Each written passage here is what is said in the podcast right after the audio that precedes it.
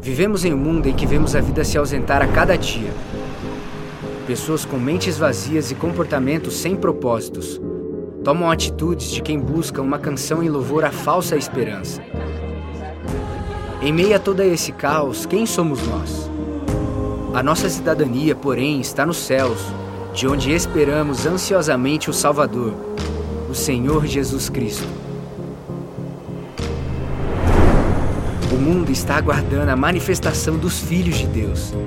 Não porque somos melhores que os outros, mas porque entendemos o padrão e o propósito do céu para viver na terra.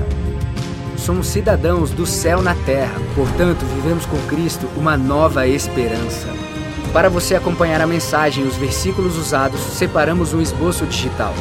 Baixe agora mesmo no aplicativo Igreja da Cidade, disponível no Google Play e na Apple Store.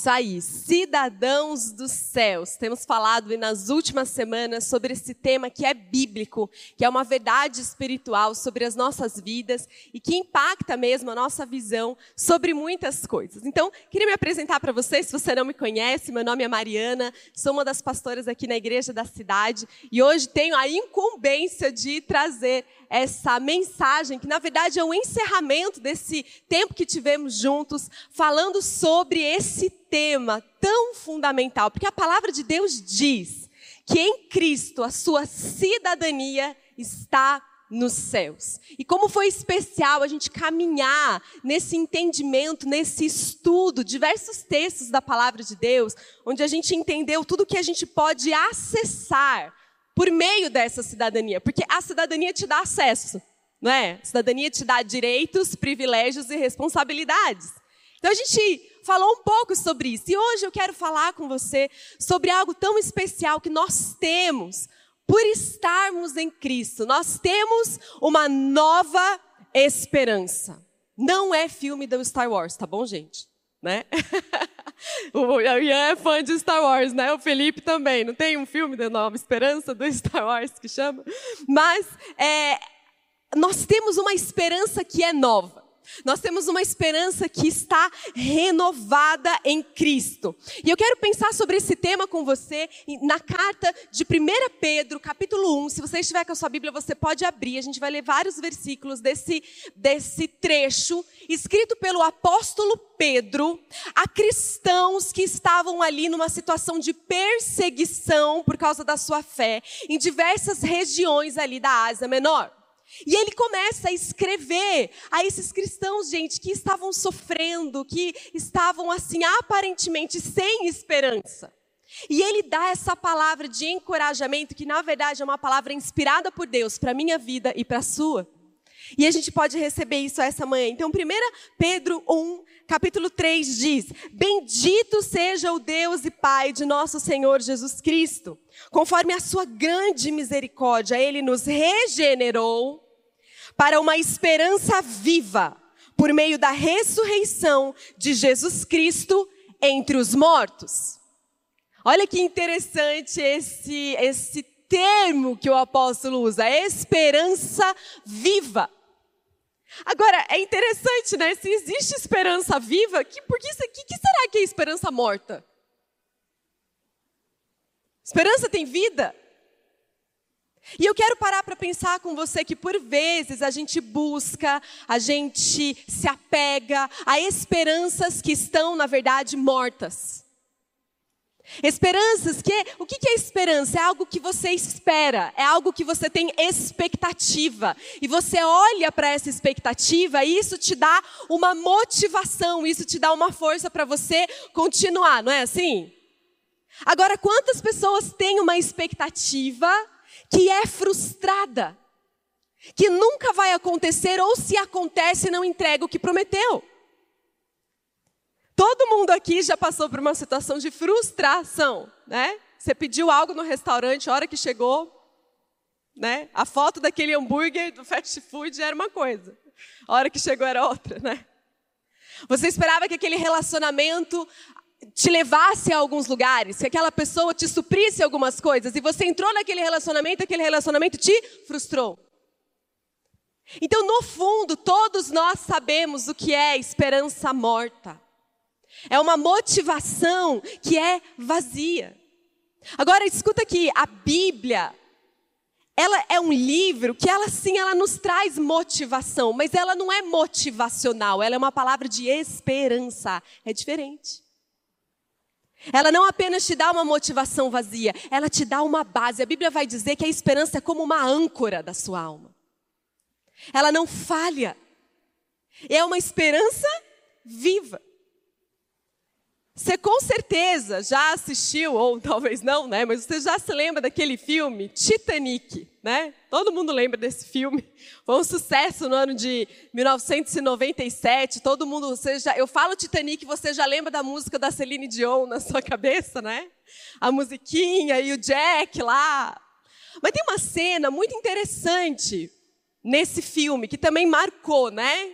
Que virou assim uma, uma cena que todo mundo se se lembra, porque há um momento em que o navio começa a afundar e as pessoas tentam se salvar, elas tentam, elas veem que não tem salva-vidas para todo mundo, os salva-vidas que já tinham já tido indo embora, eles estão no meio de um mar gélido, cheio gelado, não tem para onde ir, não tinha rádio. Então assim, tem um momento que o navio começa a afundar e naquele desespero tem pessoas que pulam e as pessoas começam a fazer várias coisas, né? E, e de repente o filme ele para e ele mostra um quarteto de cordas. Pode mostrar a imagem aí para mim.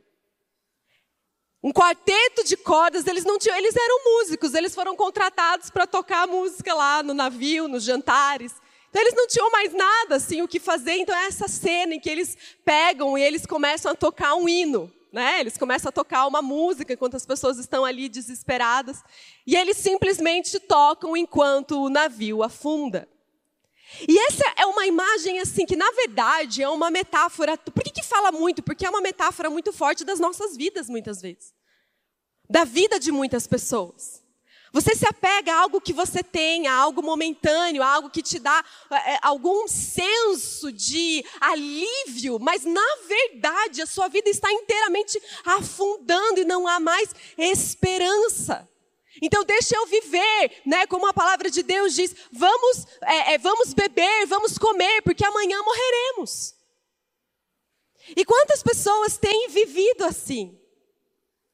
Sabendo que o navio está afundando, então eu só faço o que eu posso fazer. Mas deixa eu te falar, Deus criou você para algo muito maior. Deus te deu, por causa, em, por causa de Cristo, na sua cidadania do céu, uma esperança que é viva. Ele é rocha sobre os seus pés. Ele é a âncora da sua alma. Ele te dá propósito, ele te dá futuro. Você não precisa viver como quem tem que fugir do futuro que está diante de você, porque em Cristo nós temos uma esperança viva. Salmista, ele escreveu, Davi escreveu em Salmo 34, os que olham para ele estão radiantes de alegria, os seus rostos jamais mostrarão decepção. Aleluia. Há muito lugar que você vai olhar, você vai ver decepção. Pessoas, instituições, relacionamentos, emprego, notícias. Aonde você tem colocado o seu olhar? Não é? A expectativa é aquilo que você olha, a esperança é aquilo que você olha e você espera chegar naquela linha de chegada. Mas aonde você tem colocado o seu olhar? A Bíblia diz: quando você coloca os seus olhos em Deus, você nunca vai ser decepcionado, porque Ele é bom em todo tempo e Ele é fiel sobre a sua vida. Então, talvez as coisas realmente estão escuras para você, estão confusas para você, e a minha oração é que os seus olhos se voltem para o alto, se voltem para o Autor e Consumador da sua fé, se voltem para o seu Pai, se voltem para a palavra de esperança que Ele tem para você nessa manhã e nesse tempo. É uma esperança viva, porque ela gera vida. O que é vivo, uma das características do, do ser vivo é que ele gera vida, não é? A esperança viva está gerando coisas em você também. Então, quando você tem esperança em Cristo, você não somente tem uma esperança que não te decepciona, mas você tem uma esperança que te dá capacidade, que te dá força, que te dá paciência, que te dá sabedoria, porque ela mesmo gera algo dentro de você. Isso é um mistério tão profundo da palavra de Deus. Temos uma esperança viva. O texto vai dizer que essa, que em 1 Pedro 1,3, vai dizer que essa esperança, você foi regenerado para essa esperança viva. Agora vamos pensar nessa palavra regenerado. Uma vez eu vi um documentário que tinha um polvo. Aí veio lá um, um peixe e comeu o tentáculo do polvo. Né? Aí o polvo ficou todo branco, quase morreu. Aí quem sabe o que acontece com o polvo, né? Passa dois, três dias, nasce outro tentáculo, gente. Você sabia disso? Nasce outro tentáculo no polvo. Ele regenera.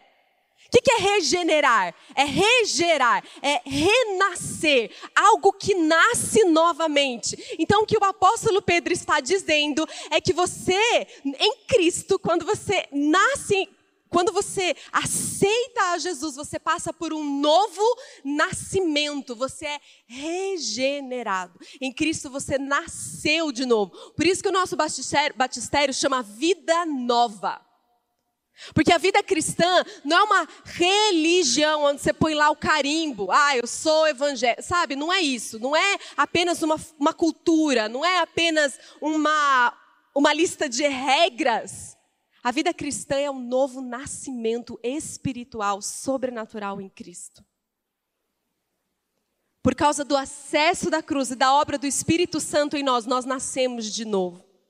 Então, se você nasceu de novo, você tem acesso a essa esperança que é viva e que gera vida.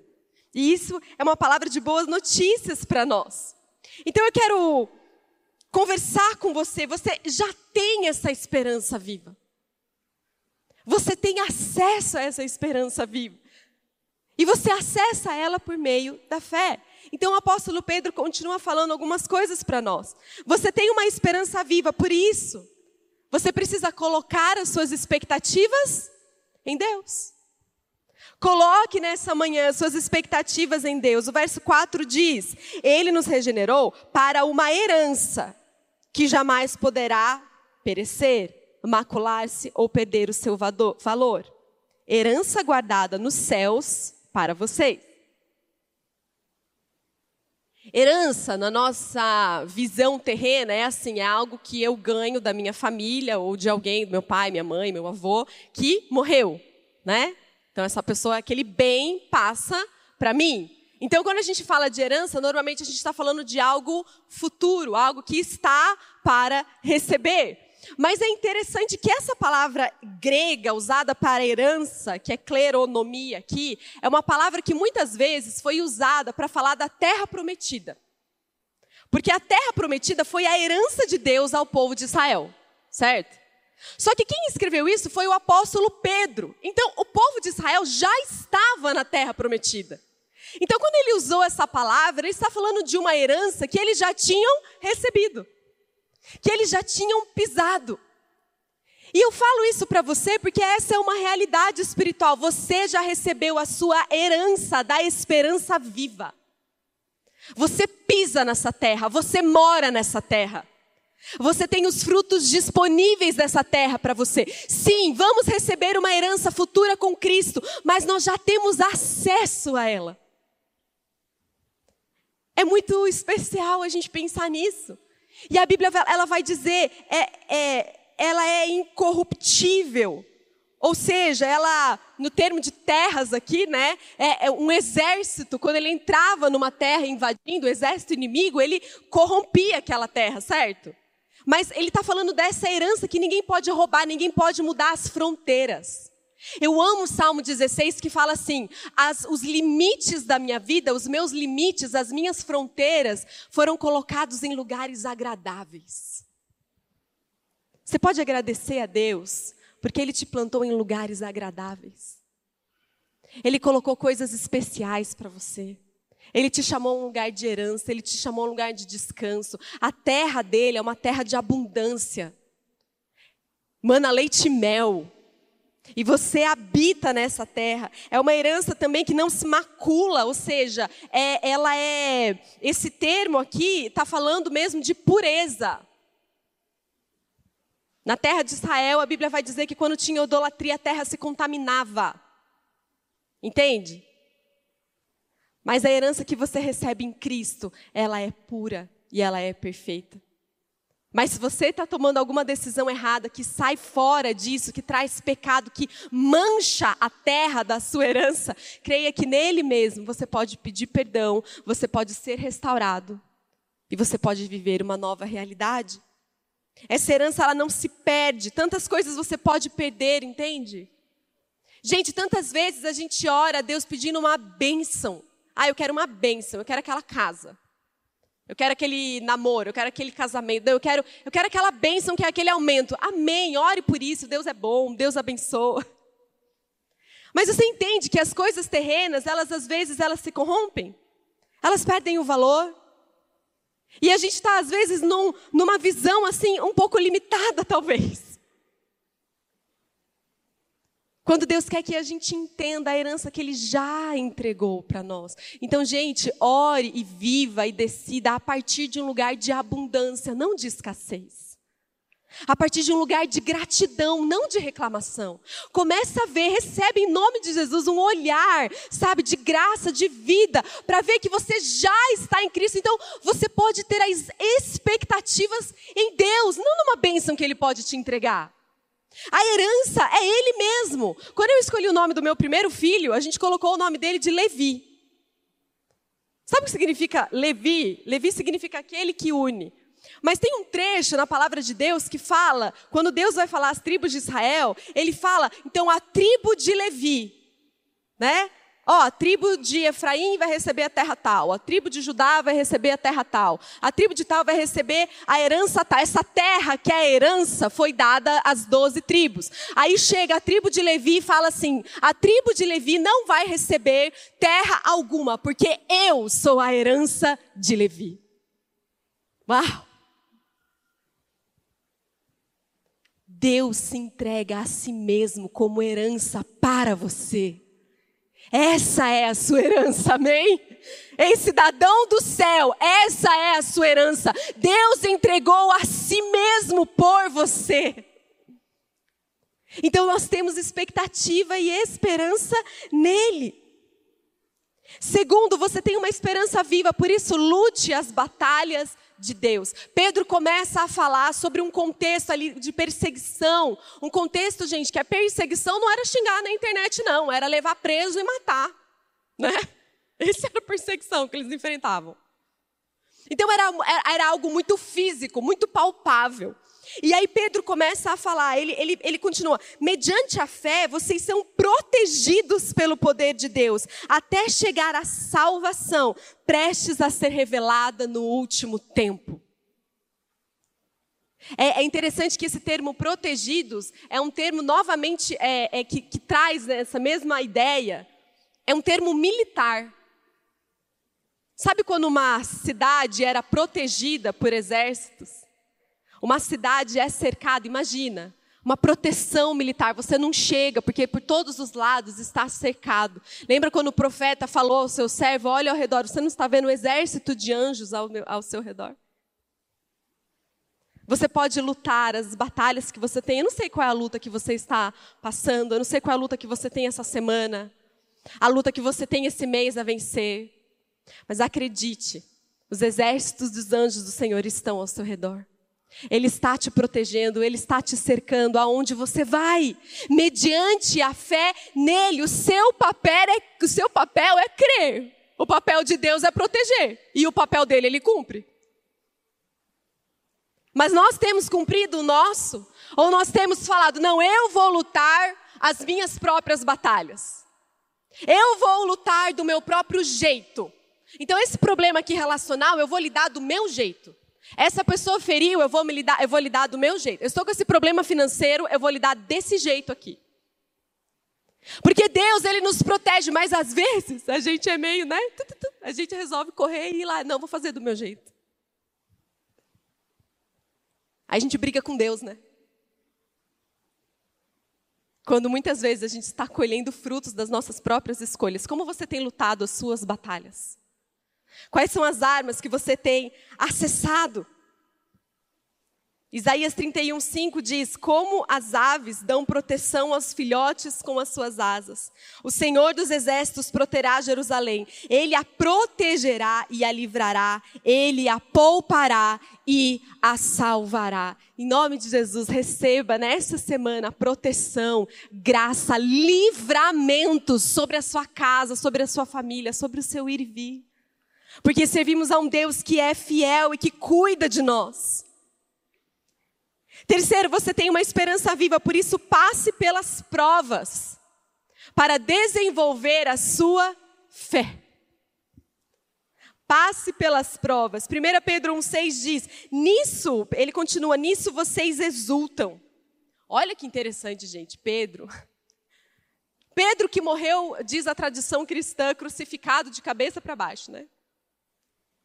Pedro ele escreve aqueles cristãos que, que talvez muitos deles de fato morreram, foram presos, foram separados das suas famílias. Ele fala: aguarde a salvação, a herança, aguarde o que Deus tem para vocês. Aí ele fala: nisso vocês exultam, ou seja, nisso vocês se alegram, ainda que agora, por um pouco de tempo, devam ser entristecidos por todo tipo de provação.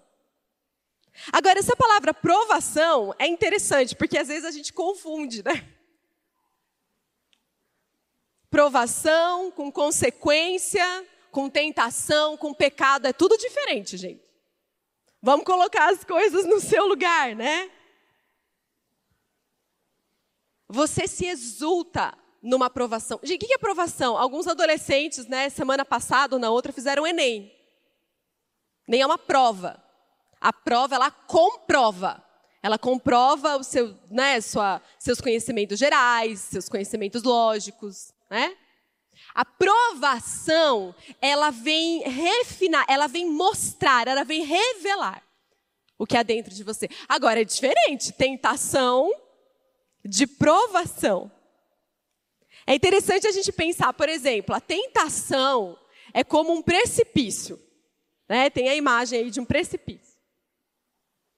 Eu estou vendo que se eu continuar andando, a gente tem a foto aí de um precipício. Se eu continuar andando, que, se essa pessoa dá até nervoso, né?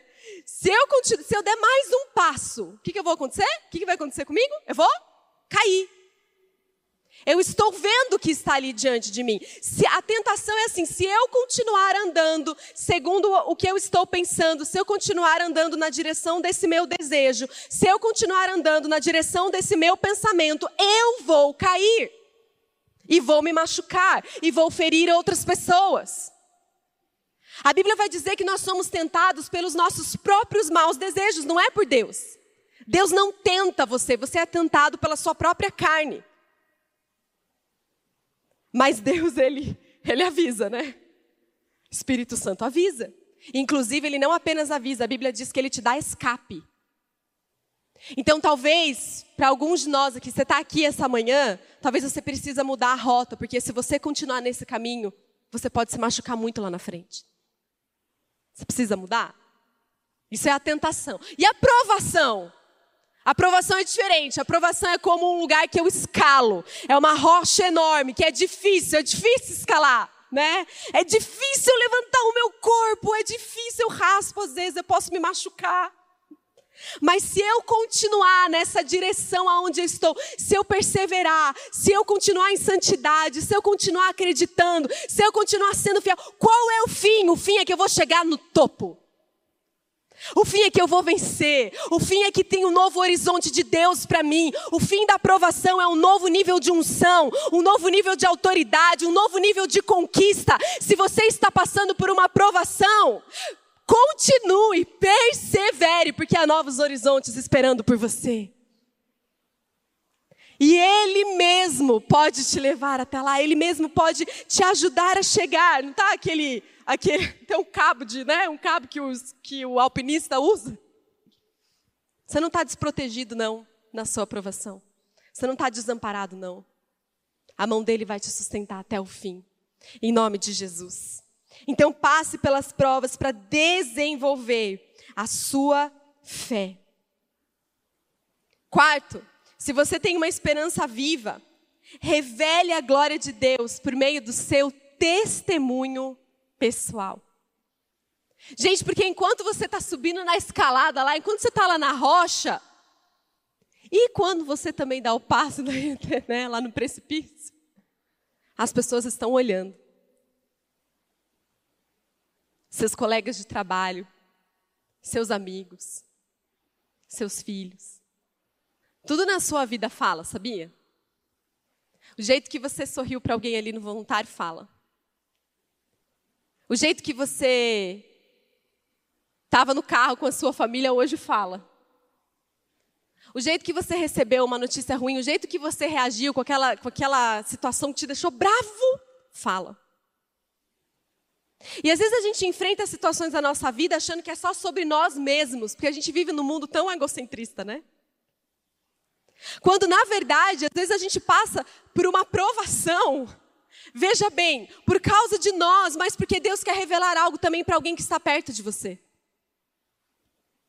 Porque às vezes a pessoa vai olhar para você e vai falar assim: se ele está conseguindo, eu posso também. Que Deus é esse que essa pessoa serve? Que paz é essa que essa pessoa tem? Que sabedoria é essa que ela revela? Que conquista é essa desse Deus que traz em meio a tanta incerteza e dor? Eu também quero. Então, gente, a sua vida fala. E a sua vida, ela dá glória a Deus, ela revela a glória de Deus. 1 Pedro 1,7 ele continua: Assim acontece para que fique comprovado, olha a palavra aqui de novo, mais uma vez, comprovado, que a fé que vocês têm, muito mais valiosa do que ouro que perece, mesmo que refinado pelo fogo, é genuína e resultará em louvor, honra e glória quando Jesus Cristo for revelado.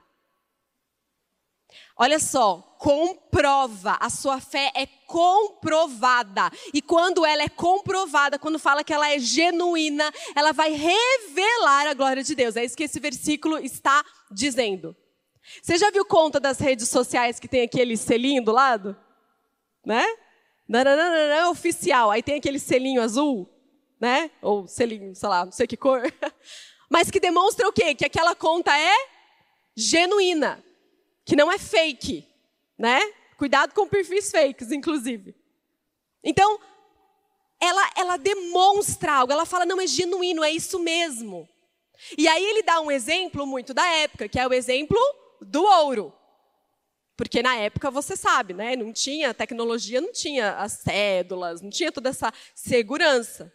Você já parou para pensar quanto de, de coisa falsa tinha?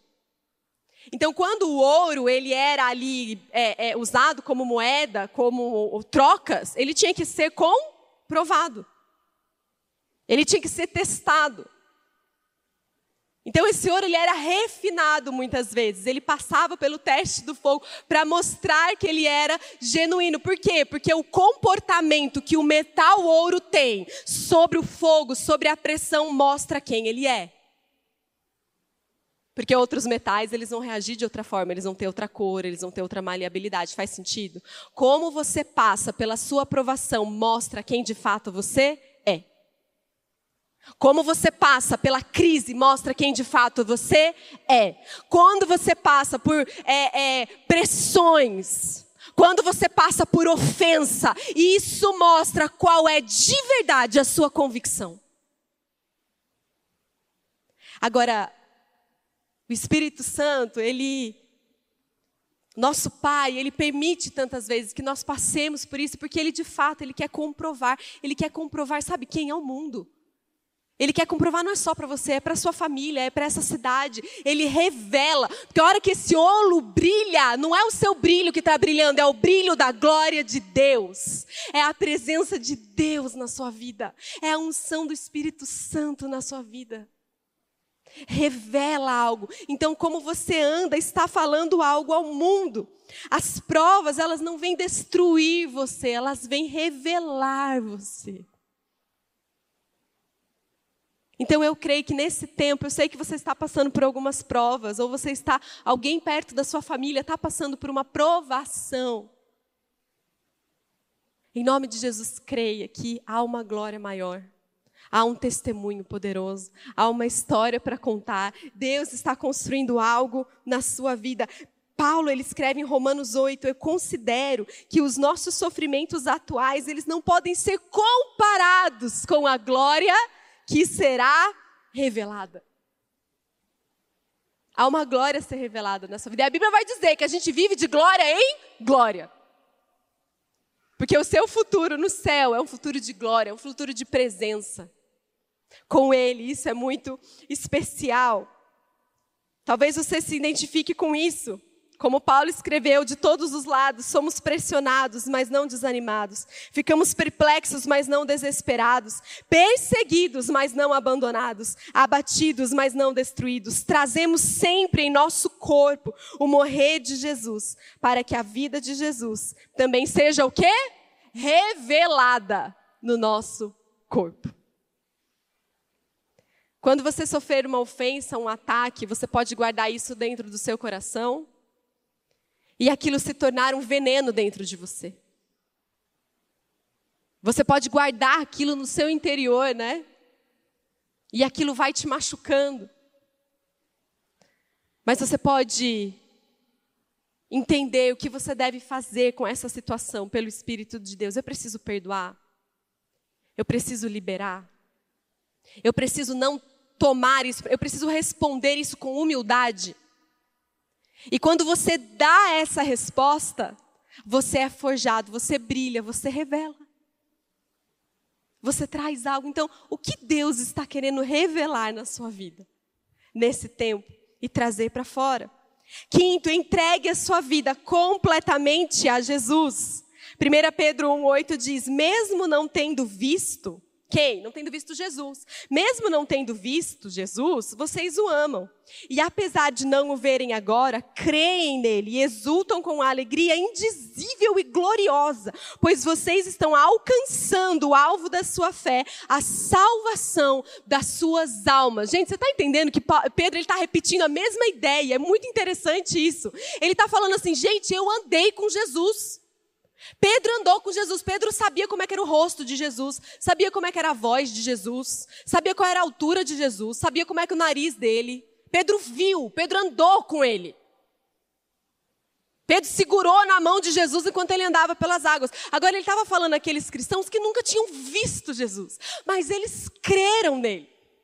Assim como você, você nunca viu Jesus. Ainda não, porque um dia você vai ver. Você ainda não o viu, mas você creu e você o ama.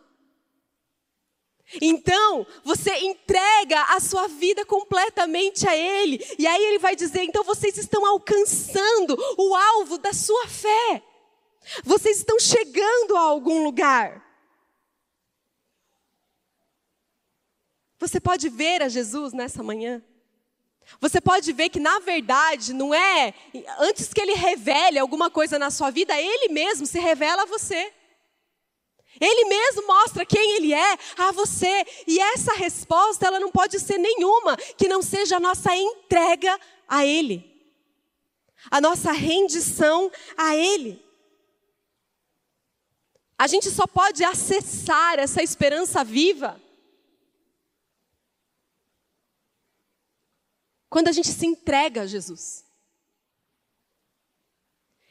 E aí aqui eu quero fazer um, uma observação, porque às vezes a gente acha, não, é, é, se entregar para Jesus é fazer uma oração um dia lá, e talvez eu repeti uma oração, entreguei minha vida para Jesus. Estou falando de uma decisão que ela é consciente. É uma decisão que você entendeu. Eu entreguei a minha vida a Jesus. Eu nunca o vi, mas eu creio nele, eu vi pela fé, eu o amo, eu creio. Eu creio na sua obra redentora, eu creio no que ele fez. E eu entrego a minha vida a ele. E não apenas eu entrego aquele dia ou aquela vez que eu fiz aquela oração, mas eu cresço nessa decisão todos os dias, porque eu nasci, a partir dessa decisão eu nasci de novo. Eu tenho uma nova. O primeiro versículo, eu fui regenerada para uma nova esperança. Uma esperança viva. Então eu nasci de novo. Você só tem acesso a essas verdades, a essa, a essa abundância espiritual, a essa esperança viva, quando você entrega a sua vida completamente a Jesus. Se você não fez isso ainda, você vai ser convidado para fazer isso hoje mesmo. Porque esse é o convite de Deus para nós. E talvez você já caminha com Jesus, mas você ainda precisa entregar algumas coisas para Ele. Alguma área da sua vida, algum relacionamento, talvez o convite de servir, o convite de se render. O que você ainda precisa entregar a Jesus, que você ainda não fez isso completamente. Assim como Pedro andou com Jesus, gente, Jesus para Pedro não era um Jesus histórico, não era o Jesus que ele viu numa imagem, num quadro, no museu, não era um Jesus que ele escutou, escutou uma música no rádio, entendeu? Para Pedro, Jesus era, era né? Jesus era o mestre, era o amigo.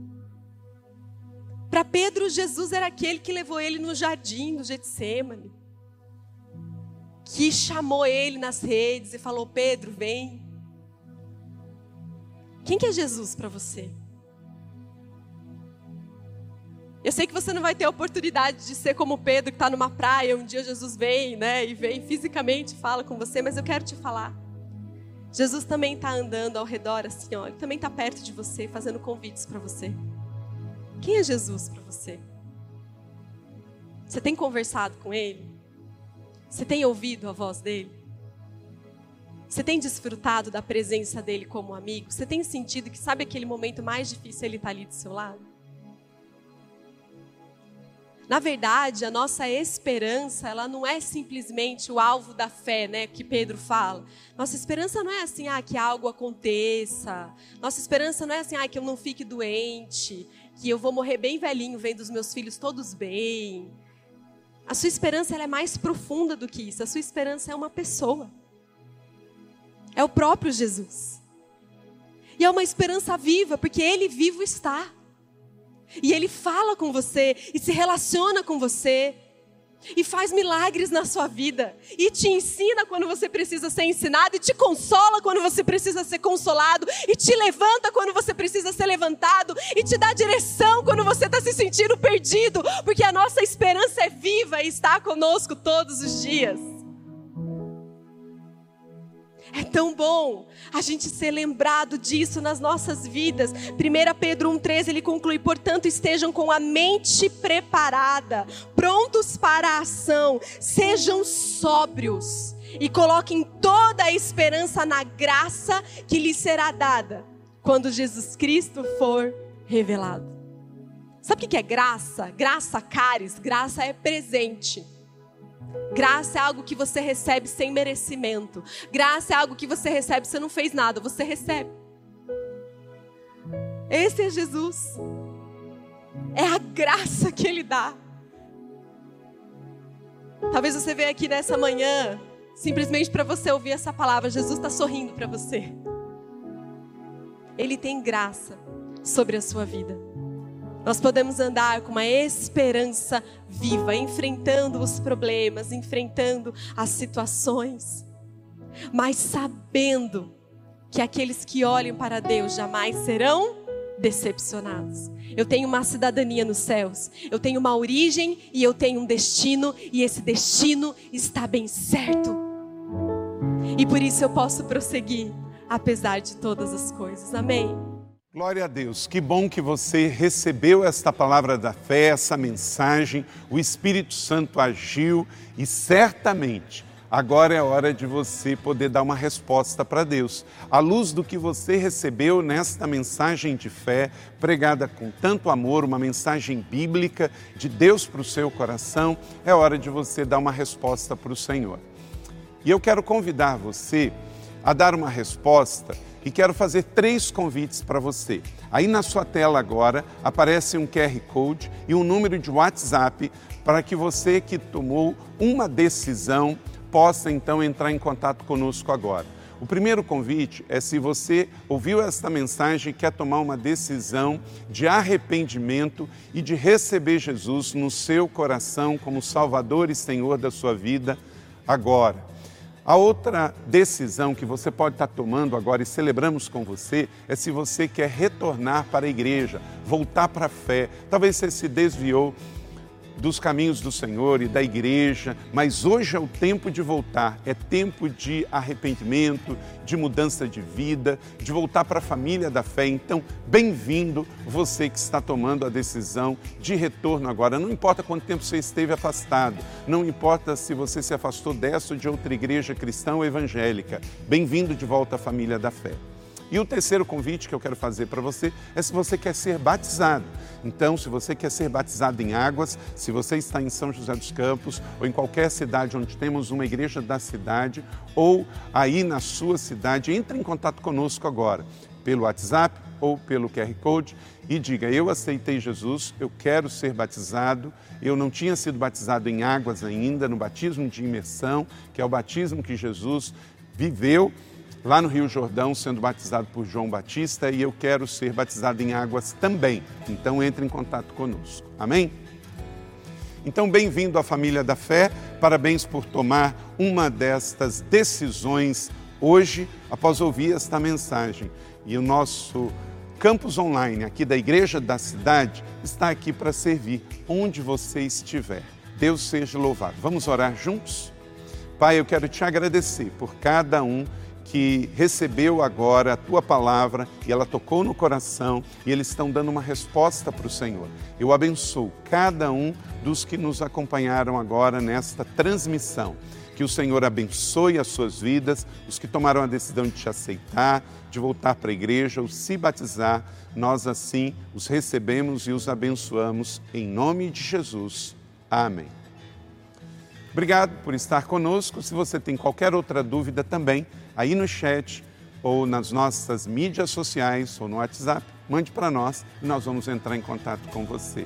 Somos a Igreja da Cidade, uma família para pertencer. E aqui no campus online, uma família para pertencer onde você estiver. E seja bem-vindo também às nossas celebrações presenciais. Você pode ver aí no vídeo também os horários e os dias que temos celebrações. Bem-vindo, Deus te abençoe e até a próxima.